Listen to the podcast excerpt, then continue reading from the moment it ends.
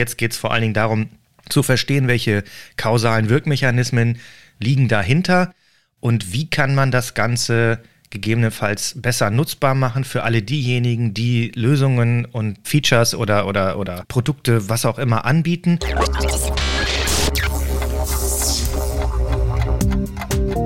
Willkommen bei Innovate and Upgrade. Mein Name ist Peter Rochel und hier geht es um Tools, Methoden und Praxis der strategischen Unternehmensentwicklung.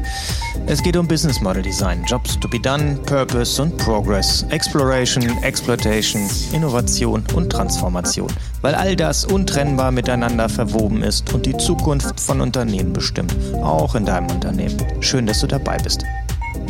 So und Heute geht es weiter mit dem Projekt Jobs to be Done und Market Creation am Beispiel von Bitcoin. Dafür habe ich selbstverständlich wieder den Alexander bei mir, der das Ganze mit mir besprechen wird. Und es wird um den aktuellen Stand des Projektes gehen. Es ist ein offenes Jobs to be Done Wheel of Progress Projekt, um zu untersuchen, wie funktioniert denn eigentlich so eine ja, disruptive, marktschaffende Innovation im realen Leben in Echtzeit. Hallo Alex. Schönen guten Morgen, Peter. Ähm, zu früher Stunde, aber ich freue mich natürlich wieder mit dir das Projekt äh, weiter aus. Frühe weiter Stunde für Studierende vielleicht. Naja, okay, gut. Wir waren auch schon mal früher dran. Ja, zweiter Teil sozusagen oder dritter Teil, je nachdem. Für all diejenigen, die äh, auch noch ein bisschen Zeit haben verstreichen lassen, äh, damit sie gut anknüpfen können. Es gab zum Thema Zahlungs Systeme, Zahlungsmittel eine Straßenumfrage, die ihr gemacht habt. Es ist ja ein offenes Projekt. Und darüber haben wir geredet, wie das sozusagen als Einstieg in das Projekt funktioniert hat. Lass oder erzähl doch noch mal, wie es dazu kam, beziehungsweise wer macht da überhaupt mit? Das Ganze ist von mir angedacht worden.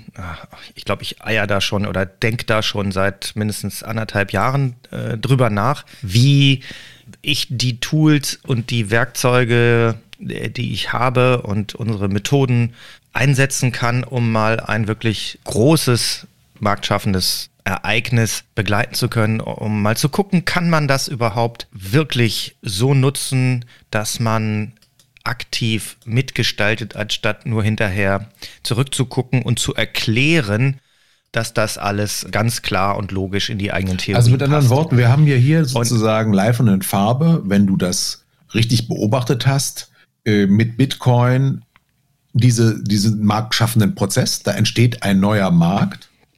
Sehe ich das richtig? Und Genau, das, davon gehe ich aus. Das ist meine Hypothese, meine mhm. Annahme, das ist mhm. meine Hypothese. Und diese Hypothese ist mehr oder weniger insofern formuliert worden, als dass wir sie überprüfen können und können gucken, ist das so oder ist das nicht so? Können wir das belegen oder widerlegen? Es sprechen aktuell alle Anzeichen dafür, dass es das ist. Das heißt, darum geht es gar nicht mehr so für, ob diese Disruption, diese Marktschaffung stattfindet, sondern jetzt geht es vor allen Dingen darum, zu verstehen, welche kausalen Wirkmechanismen liegen dahinter und wie kann man das Ganze gegebenenfalls besser nutzbar machen für alle diejenigen, die Lösungen und Features oder, oder, oder Produkte, was auch immer anbieten und was muss drin sein, damit es für diejenigen, die es dann verwenden, die davon betroffen sind im täglichen Leben und damit umgehen müssen, möglichst Fortschritt bringt und wenig Rückschritt. Okay. Also die Kompromisse, die gemacht werden müssen, Gut, einfach Das hört sich ja schon reichlich abstrakt an. Lass uns das doch mal ein bisschen auseinandernehmen und nochmal auf die einzelnen Dinge schauen, was man braucht, was passiert und wer alles dabei ist. Ich habe in Erinnerung, dass wir in der ersten Phase, die erste Phase, den Kickoff äh, hinter uns gebracht haben. Wir haben quasi ein Team Alignment gemacht. Das heißt, die Leute, die du dafür gewinnen konntest, in diesem Projekt mitzumachen, die haben erstmal gelernt, ich glaube, du hast es genannt, Mindset, Sprache und Methode. Ist das richtig? Ja, im Prinzip ein gemeinsames Verständnis von dem Vorhaben zu schaffen. Das hatten wir ja in einem unserer letzten Clubhouse-Talks. Das ist jetzt noch nicht veröffentlicht. Ich weiß noch nicht, ob wir das veröffentlichen werden. Aber es geht eben genau darum, alle beteiligten Personen, die Interesse an, an, an diesem Projekt haben, dahin zu bringen, dass sie ein, ja, ein gemeinsames Verständnis von dem haben, was, was das Vorhaben ist und wie man die Sache dann zusammen anpackt, damit alle in die gleiche Richtung. Also gut, das ist ja, sage ich mal, immer wünschenswert, dass ein Team weiß, äh, worum es geht. Ähm, wie groß ist das Team? Wie viele Leute machen da mit bisher? Das ist ein Team von insgesamt elf Mitgliedern, wobei da muss man jetzt so ein bisschen einschränken. Davon sind drei von ja, drei, vier von uns, drei bis vier von uns. Von uns heißt aus dem Oberwasserdunstkreis. Das sind Leute, die Projekterfahrung haben und ja, Wheel of Progress Master sind. Das heißt, die kennen also schon Methode, Mindset und Sprache. Und die anderen Teilnehmenden sind vorwiegend aus dem, ja, aus der Bitcoin-Filterbubble. Das sind Influencer, das sind Anbieter und sind Leute mit dabei aus den größten Gründerfonds in Deutschland oder dem größten äh, Gründerfonds äh, aus der Startup-Szene. Da sind die reichweitenstärksten Influencer im Bereich Bildung und Aufklärungskanäle auf YouTube betreiben, wie auch die größte deutschsprachige Community oder ja in der Dachregion der äh, 21 e.V., glaube ich, wird es heißen, ist gerade in Gründung noch, gibt es aber schon lange, ist ein großer Riesen-Podcast. Und ein Verlag ist auch noch mit drin, der ein Fachverlag zum Thema äh, Bitcoin. Also das sind Menschen, die sich sehr stark für das Bitcoin interessieren und auch schon in diesem Bereich ja seit längerem. Gut, und wenn man das jetzt in, in, sag ich mal, äh, ins in Anführungsstrichen ins richtige Leben überträgt, dann wäre äh, das vergleichbar mit der Kundenseite. Wenn das also ein bezahltes Projekt wäre, was ja in diesem Fall nicht ist. Ja, in diesem Fall ist es das nicht. In diesem Fall ist es also ein Pro Bono-Projekt, ein, ja, ein Experiment für mich auf jeden Fall oder für uns. Und äh, ja, das wären, wäre dann das, was kundenseitig äh, ist. Also wenn es jetzt ein Unternehmen wäre, dass das, also sagen wir mal, dieser 21 wäre ein Unternehmen und man packt die da alle mit rein, dann wären das vielleicht äh, Geschäftsführer, Marketingleute, Vertriebler und Produktentwickler oder die Menschen, die für, für Produktmanagement verantwortlich sind. Das ist so der Klassiker. Gut, also wir haben geklärt im Prinzip, wo wir herkommen und jetzt sind wir in der nächsten Phase, richtig? Was meinst du jetzt mit äh, in der nächsten Phase? Also wir sind im Moment, äh, haben wir die Phase abgeschlossen, das heißt dieses Team Alignment, was bei uns dann aus einem Teil Kickoff besteht und dann einem kleinen Arbeitsteil.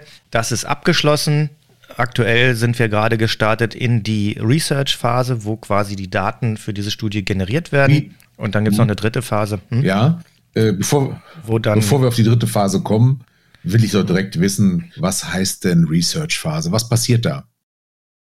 Naja, da werden die Daten generiert oder gefunden, unter, da wird untersucht, äh, ob jetzt diese Hypothese stimmt oder nicht. Und da, was da konkret passiert ist, Bisher werden zu 100 Prozent bei uns immer wieder Interviews geführt. Es gibt weitere Datenquellen. Interviews sind allerdings die nach wie vor mit Abstand beste, günstigste und qualitativ ja, höchstwertige Variante an diese notwendigen Daten ranzukommen. Und was sind jetzt diese Daten? Diese Daten sind genau die Informationen, die uns die gesamten Elemente aus solch einem Wheel of Progress liefern, nämlich welche Jobs to be done erledigen die Produkte und Lösungen in diesem Bereich, in diesem Raum, welche Kräfte wirken da, also welche Kundengewinne, Kundenprobleme oder Pains und Gains hängen damit dran.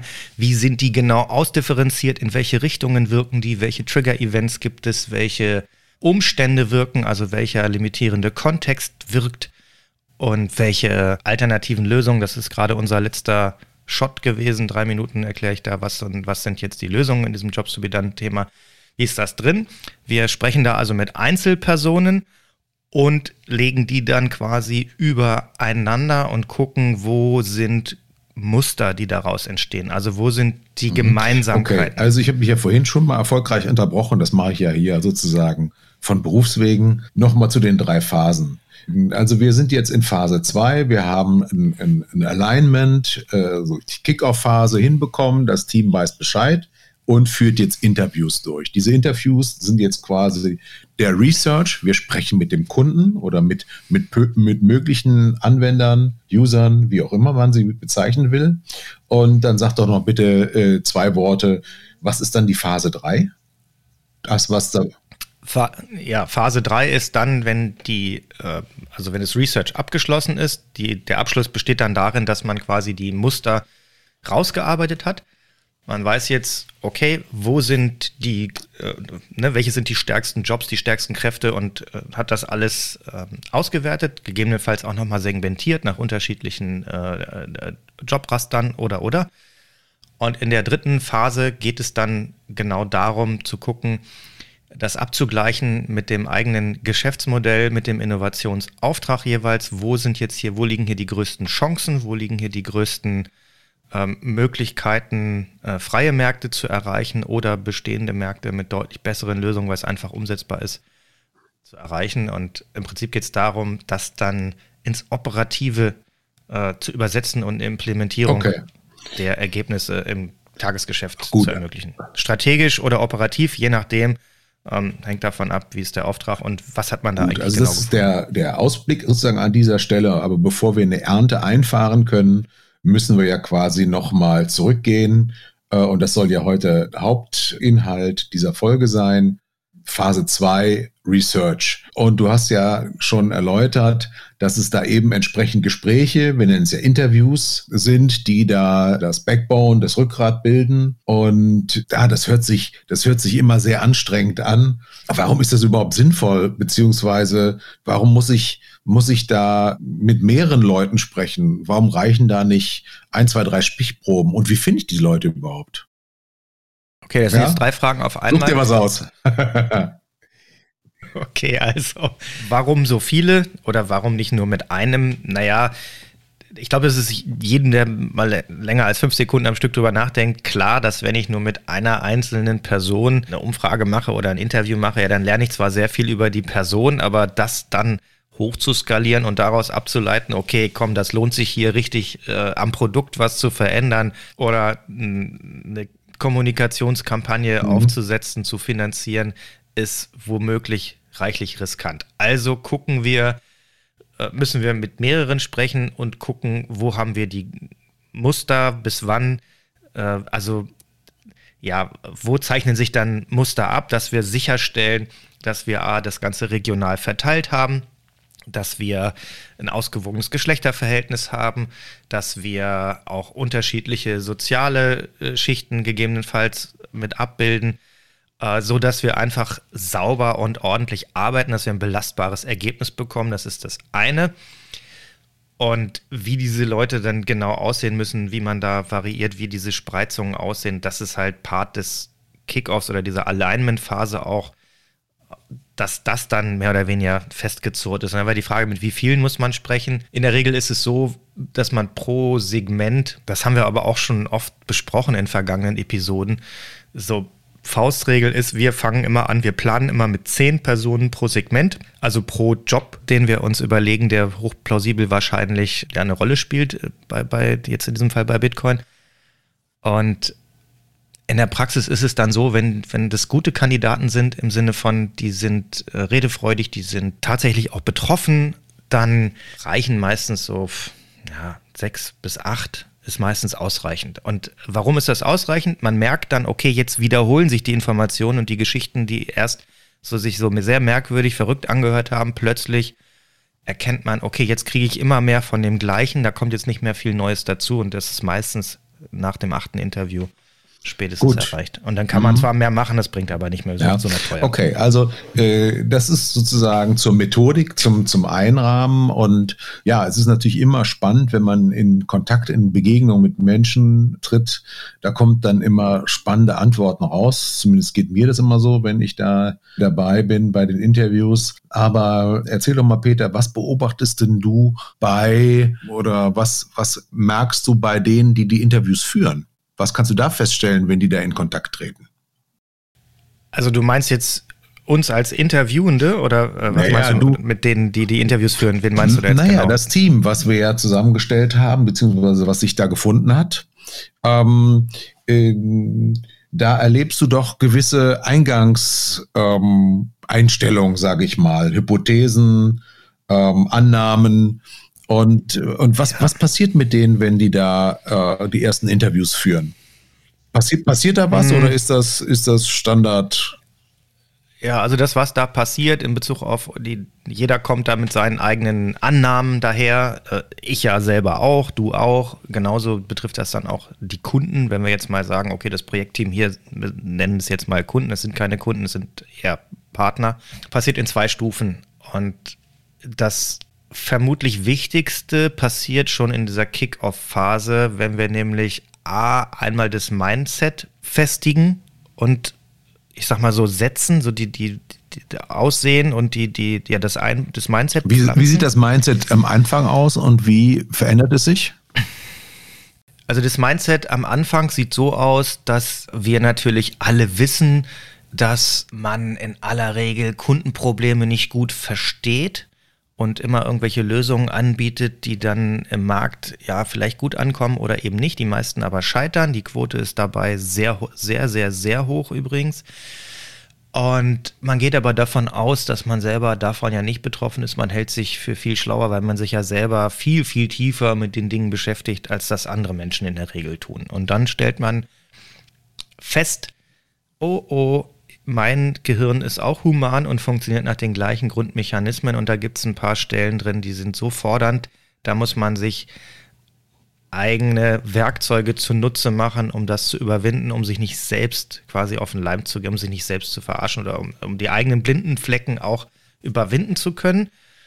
Und das ist erstmal die erste Erkenntnis, okay, ich bin auch betroffen, hier muss ich jetzt ganz vorsichtig sein. So, das ist so das Erste und damit wird quasi ein Pfad geöffnet in Richtung, okay, äh, ich habe verstanden, ich muss mich hier versuchen, komplett zurückzunehmen und muss anders drauf gucken.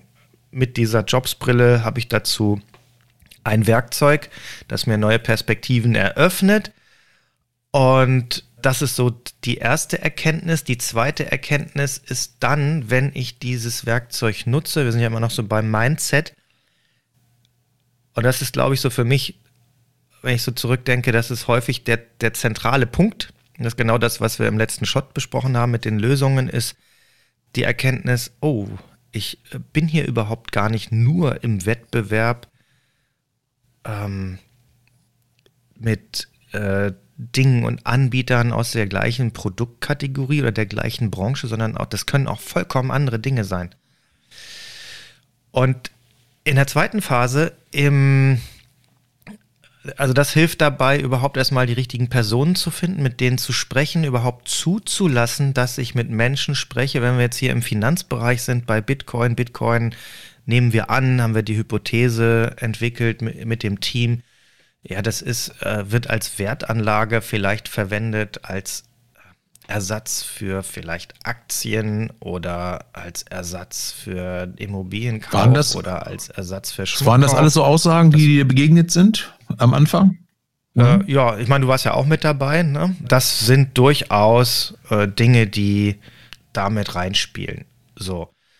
Und da wird schon der Weg geöffnet und das äh, dieses Mindset fängt an, sich zu verfestigen, da dann auch mit diesem Hintergrundwissen äh, auch in echt das dann auszuprobieren, am Modell das zusammenzubauen und hinzulegen auf einem Canvas, auf einem virtuellen oder auf einem echten und sagen, okay, wie sieht denn das dann aus? Und dann kommt schon so ein bisschen dieses äh, erste Aha. Und dann fängt man an, sich das deutlich plausibler zusammenzuzimmern und zu gucken, okay, wir wollen ja rauskriegen, unter welchen Bedingungen wechseln denn Menschen freiwillig von einem äh, von einer Lösung zur nächsten. Im Fall Bitcoin muss man überhaupt erstmal rausfinden, was sind denn die bisherigen Lösungen, die durch Bitcoin ersetzt werden. Okay, also zukünftig. Also das mhm. ist so, das ist so der erste, der, der erste Schritt, und in den Interviews kommt dann häufig nochmal nach den ersten Interviews, die führen ja dann, die, das Projektteam führt das dann häufig noch nicht selbst, also braucht viel Unterstützung dabei zu Anfang und dann kommt so eine Phase, wo sie das dann übernehmen.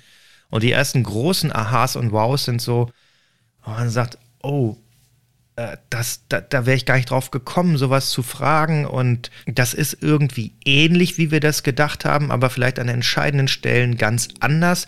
Wie die jetzt reagieren, kann ich dir noch nicht beantworten, weil wir heute mit dem Team das erste Interview gemeinsam führen. Die anderen haben wir bisher nur mit unserem Kernteam geführt und nicht mit den, ähm, ich sag mal, mit den Bitcoinern. Okay, also das kann man also so beschreiben, dass sozusagen in dem, in den Gesprächen überhaupt erstmal Aspekte und, und Perspektiven ähm, deutlich werden außerhalb der eigenen Lösungsideen, die man quasi als Hypothesen ja. reinbringt. Also man hebelt sich quasi aus der eigenen Filterbubble raus und ermöglicht sich einen, einen Blick von außen auf das Ganze. So, das ist so das erste, das ist so das erste mhm. Augenreiben kommt okay. dann da. Und wie finde ich dann quasi die richtigen Leute, ähm, mit denen ich dann sprechen muss? Also normalerweise, was, was äh, mir in der Vergangenheit und dir ja auch äh, immer wieder begegnet ist, ja, ich kenne meinen Kunden und mit denen reden wir ja auch regelmäßig. Ist das so vergleichbar oder ist die Situation anders? Im besten Fall ist das so. Also mein, mein, meine Lebenswirklichkeit sieht so aus, dass die wenigsten mit ihren Kunden reden. Außer, äh, Herr Motz, wie sieht's denn aus? Wollen Sie nicht mal wieder was bestellen? Und dann sagst du, ja, weiß nicht. Und dann sage ich, na komm, wie viel soll es denn sein? Und dann schreibst du drauf, ein gutes. Und dann gibt's die Rechnung mm, und das okay. ist das Gespräch ja. mit dem Kunden. Äh, und danach ist es dann eher, also das ist schon, ist schon eine Hürde. Ja, äh, lass uns noch mal kurz drauf gucken, wie sieht's jetzt hier in, die, in diesem ja. konkreten Projekt aus? Welche, welches sind denn mögliche alternative Lösungen? Wir haben hier in diesem Kickoff rausgekriegt, das könnten Dinge sein, die ich eben schon angesprochen habe, wie Immobilien, Aktien, ETFs. Äh, dann gibt es hier dieses Fachwort Shitcoins. Damit ist alles das gemeint, was in diesem, in dieser, in diesem Überbegriff Kryptowährung steckt und nicht Bitcoin ist. Dann haben wir hier so Sachen wie Freunde, Staat, Gold, Wald, Partner, alles Firmenbeteiligung, alles wirr. Das ist jetzt äh, ist typisch für so eine Kick-Off-Projektphase, noch unsortiert, investieren in Rohstoffe, dafür sorgen, dass man sein eigenes Einkommen erhöht, könnte etwas sein, wofür zukünftig auch Bitcoin beauftragt wird. Das Sammeln von Oldtimern oder, oder, oder. Gut, was du jetzt hier Und angeführt hast, sind alles Zitate, also alles Statement. Das sind alles Zitate mhm. aus dem Kickoff, okay. genau. Das könnt ihr euch auch übrigens an alle Zuhörenden, das könnt ihr euch gerne angucken. Findet sich bei uns auf der Website oberwasser-consulting.de slash open-source-jtbd-research. Verlinken wir in den Shownotes, ist ein bisschen lange URL, verlinkt das. Könnt ihr über die Shownotes euch angucken, wie das dann auf dem Projektarbeitsboard genau aussieht. Da sind diese Lösungen aufgeführt. Und jetzt ist ja die Frage, okay, wo sind die, wo sind da die Gemeinsamkeiten? Also kommen wir drauf, alles klar. Also wir, mit wem müssen wir sprechen, ist ja jetzt die Frage.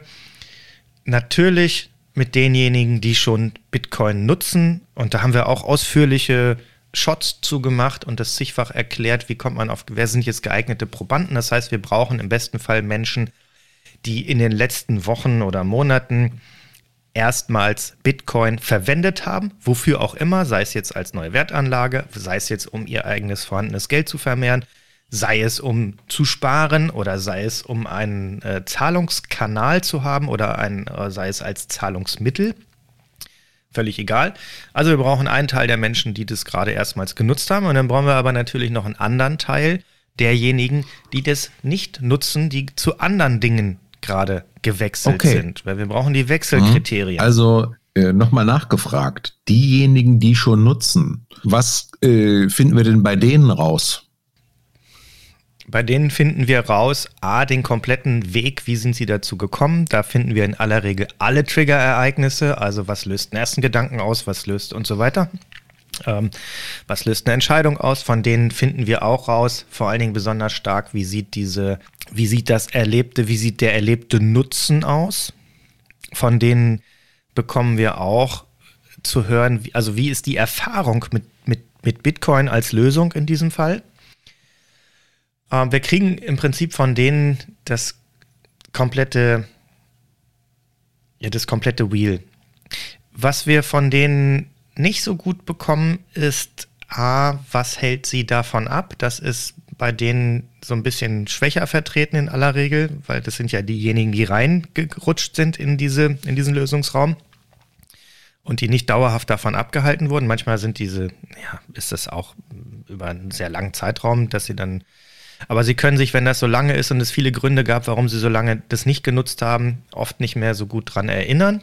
Und ja, also von denen kriegen wir die ganze Geschichte zu hören. Und, und da ist vermutlich wichtig. genauso wie bei den äh, Nichtnutzern, zu denen wir kommen, wenn ich da ausreichend viele Gespräche geführt habe, dann kann ich ähnlich wieder Muster erkennen und Cluster bilden und dann habe ich aus der bunten Mischung an vielen, vielen ja, Hinweisen, wofür jemand Bitcoin oder ähnliches nutzt, äh, schon einen klares, klaren Hinweis. Mhm. Genau.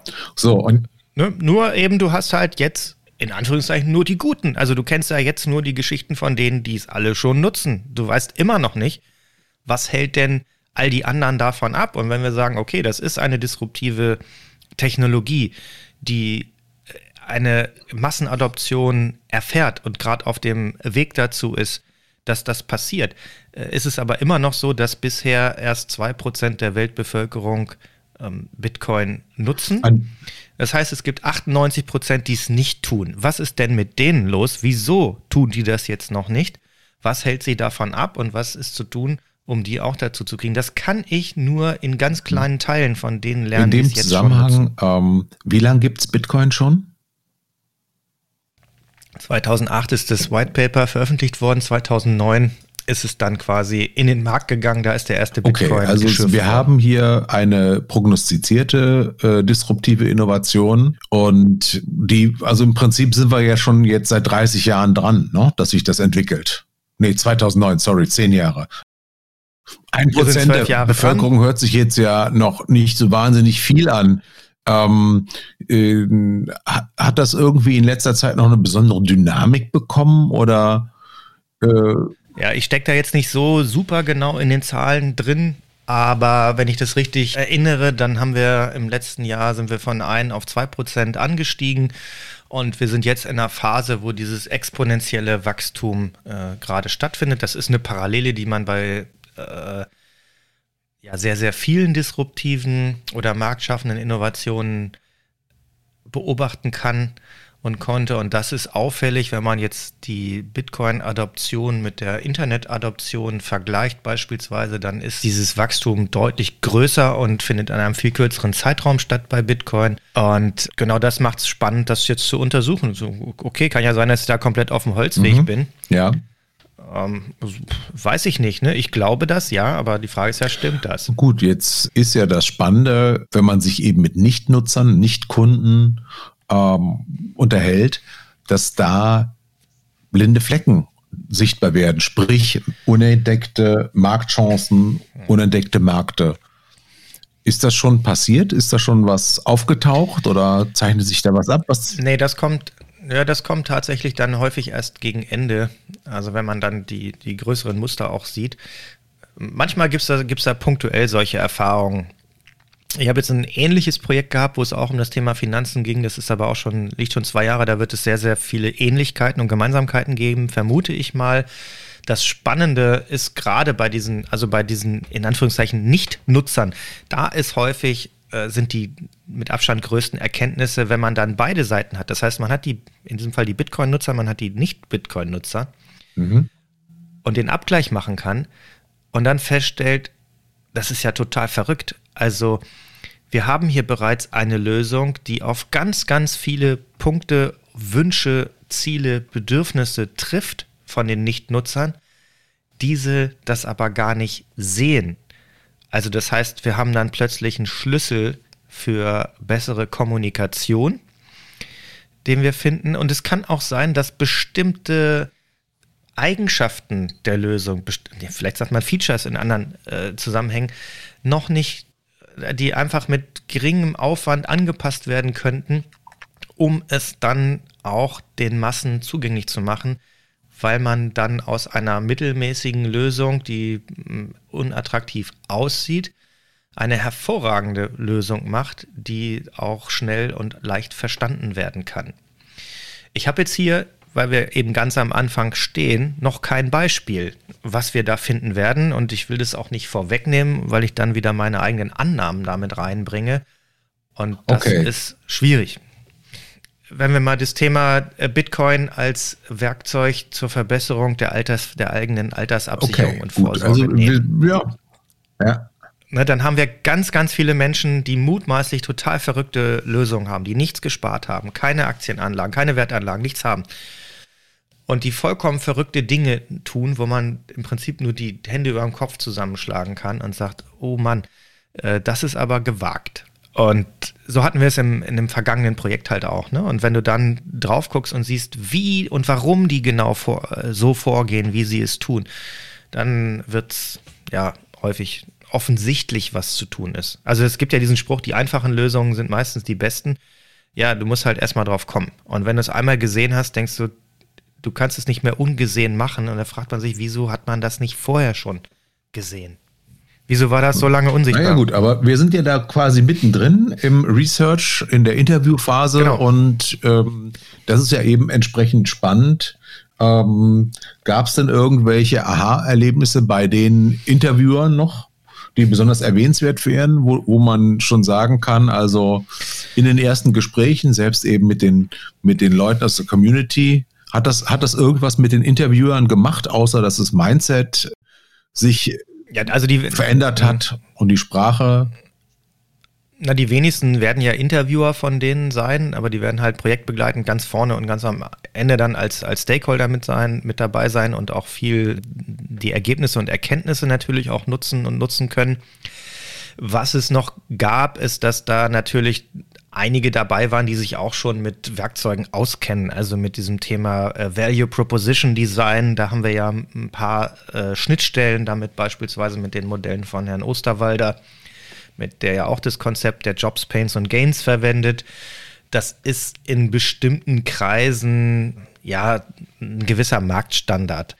Und die stellen dann fest, dass wenn man das sich dann anguckt und wir damit arbeiten, dass sie doch ein maximal nur sehr oberflächliches Verständnis davon hatten. Und da gibt es dann schon, also gab es jetzt in diesem Fall auch die Erkenntnisse, wo dann Leute sagten so, wow, das ist ja alleine schon genial. Das wusste ich ja gar nicht, dass diese Customer Pains und Gains, also die Kundenprobleme und Kundengewinne, die durch die beim Erledigen eines Job to be done auftauchen äh, oder die erwartet werden, dass die zu unterschiedlichen Zeitpunkten in unterschiedliche Richtungen wirken können, dass es also sowohl Gains gibt, also Kundengewinne oder erwartete Gewinne, überraschende Gewinne und Co., die dazu antreiben können, eine neue Lösung äh, zu nutzen, etwas anders zu machen als vorher und dann dabei zu bleiben. Aber die können auch davon abhalten. Und das Gleiche gilt auch für die Kundenprobleme und dass es sehr, sehr relevant ist, diesen Unterschied sich genau anzugucken, weil wenn man das nicht tut, heißt das in der letzten Konsequenz, wenn ich einfach nur mit, dieser undifferenzierten Blickweise damit arbeiten will, kann ich damit Glück haben und das Ganze kann sehr äh, positiv eingesetzt werden für mein Business oder ich habe eben Unglück und ich erreiche damit genau das Gegenteil von dem, was ich eigentlich erreichen will, wenn es darum geht, ein besseres Produkt zu schaffen oder äh, ein vorhandenes Produkt oder ein, ein Produkt besser zu vermarkten, anders zu vermarkten oder zu verkaufen oder was auch immer. Und das war auf jeden Fall ein, äh, ein, ein, ein Aha-Moment, der mir im Gedächtnis geblieben ist, von einem der Teilnehmer, der also sagte, das ist ja also es ist ja eine, eine, eine, eine wahnsinns wichtige Erkenntnis hier für mich jetzt gewesen. also wir können festhalten, wir sind in Phase 2. Es werden viele Interviews geführt. Und noch gibt es äh, keine klaren Erkenntnisse. Da, das ist auch nicht überraschend, weil es ist Work in Progress. Aber es zeichnet sich schon ab, dass diejenigen, die die Jobs to be done ähm, Methodik quasi anwenden, da auch schon äh, eine Menge Insights und eine Menge Erkenntnisse für sich gewinnen. Und ja, jetzt ähm, warten wir mal ab. Wie lange wird sich die Interviewphase, die Phase 2 noch hinziehen? Was ist deine Prognose? Das ist jetzt schwer zu sagen, weil mir an dieser Stelle so ein bisschen die Praxiserfahrung fehlt. Nicht, weil ich das nicht oft mache, aber in diesem Kontext, das ist ja jetzt wie so eine lose Vereinigung von Interessierten, sage ich mal, die da freiwillig mitmachen schwer zu sagen. Ich würde mal tippen auf ein bis zwei Monate. Okay. Ich würde mal, mhm. ich, ich hoffe einen Monat. Wir fangen, wie gesagt, ja jetzt gerade an. Normalerweise dauert das ein bis zwei Wochen. Wenn Projekte lange dauern, dann mal einen ganzen Monat. Wenn es schwierig ist, Leute zu rekrutieren oder das über Ländergrenzen hinausgeht oder in fremdsprachigen Märkten, dann dauert es mal ein bisschen länger. Hier haben wir ein sehr großes Projekt, das global betrachtet wird. Also Plan ist ja auch da mit Menschen auf der anderen Seite der Erde zu sprechen, die mit einzubeziehen. Und auf der, und, und dann haben wir nochmal relativ viel Selbstorganisation damit drin. So, und wir haben hier nicht den Fall, dass wir einfach äh, eine Agentur beauftragen können, sagen, komm hier, ähm, besorg uns mal zehn von der Sorte und zehn von der und terminier das bitte dann und dann und dann und dann, sondern äh, hier spielen sehr viele Menschen eine Rolle, die dann in ihrer Freizeit und nebenher äh, sagen, okay, hier habe ich noch jemanden und da habe ich noch jemanden und wir müssen immer wieder die Interviewslots zur Verfügung stellen und sagen, da könnt ihr, da könnt ihr, da könnt ihr, hier ist noch ein Trainer mit dabei und das ist von daher ein bisschen schwieriger einzuschätzen. Ich tippe mal auf noch von heute an vielleicht einen Monat, bis wir die ersten Ergebnisse im ersten Segment haben werden, die dann auch belastbar sind bis das Ganze in sich abgeschlossen ist, komplett wird es noch naja, eine ganze Weile also dauern. gut Ding, sagt man ja so schön, braucht Weile. Und so nehmen wir mal diesen Zwischenstand jetzt einfach mit. Peter, bleibt mir äh, an der Stelle jetzt mich nur zu bedanken für die Insights. Ich hoffe, dass unsere Zuhörer so ein bisschen ähm, nachvollziehen konnten, wie es nach dem ersten Gesprächen auf der Straße jetzt weitergegangen ist und was jetzt passiert, welcher wichtige Part jetzt die Grundlagen liefert für Phase 3, wo es dann um das Einordnen und Implementieren ins eigene Tun gehen wird. Aber bis dahin erstmal vielen Dank und dann freue ich mich auf ein Da in ein paar Wochen hoffentlich. Ja, ich habe noch einen Hinweis, äh, bevor wir dann ins Outro rausgehen. Danke erstmal gleichfalls, Alex. Wenn jetzt du als Zuhörende, als Zuhörer vielleicht dabei bist und sagst, äh, kann ich da mitmachen? Ich würde ja gerne bei dieser Studie mitmachen denn äh, ja, kann ich. Wir suchen Menschen oder noch Menschen, die in der letzten Vergangenheit, das heißt in den letzten Wochen, erstmals ein neues Zahlungsmittel genutzt haben zum ersten Mal. Ob das jetzt PayPal ist, ob das eine andere Landeswährung, die sie noch nie benutzt hatten, war, oder ob das Apple Pay, was auch immer ein Zahlungsmittel sein kann, oder ein Zahlungskanal an dieser Stelle zum ersten Mal in den letzten Wochen benutzt. Das wäre uns wichtig, dass wir solche Leute noch finden. Wenn du so jemand bist und da Lust hast mitzumachen, anonym, dann melde dich. Das gleiche gilt für Menschen, die erstmals überhaupt in Wertanlagen investiert haben in den letzten Wochen, Monaten. Ob das jetzt Immobilien waren, ob das Aktien, ETFs oder sonst irgendwas ist, spielt überhaupt keine Rolle. Erstmals da rein sind. Oder Menschen, die angefangen haben in den letzten Monaten zu sparen. Wie auch immer. Ob das im Strumpf Bargeld ist oder ob das Goldmünzen im Keller sind, völlig egal. Wenn du dazu gehörst dann und damit machen möchtest, dann melde dich doch einfach. Ja, das war's auch schon wieder für dieses Mal. Und äh, wenn du uns Feedback geben magst, weil es dir gefallen hat oder vielleicht auch nicht, oder du Anregungen oder konstruktive Kritik hast, dann teste doch mal unsere Sprachbox aus.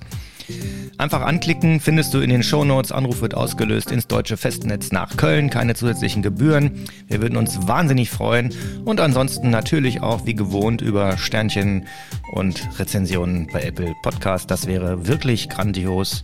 Und dann hören wir uns hoffentlich beim nächsten Mal wieder.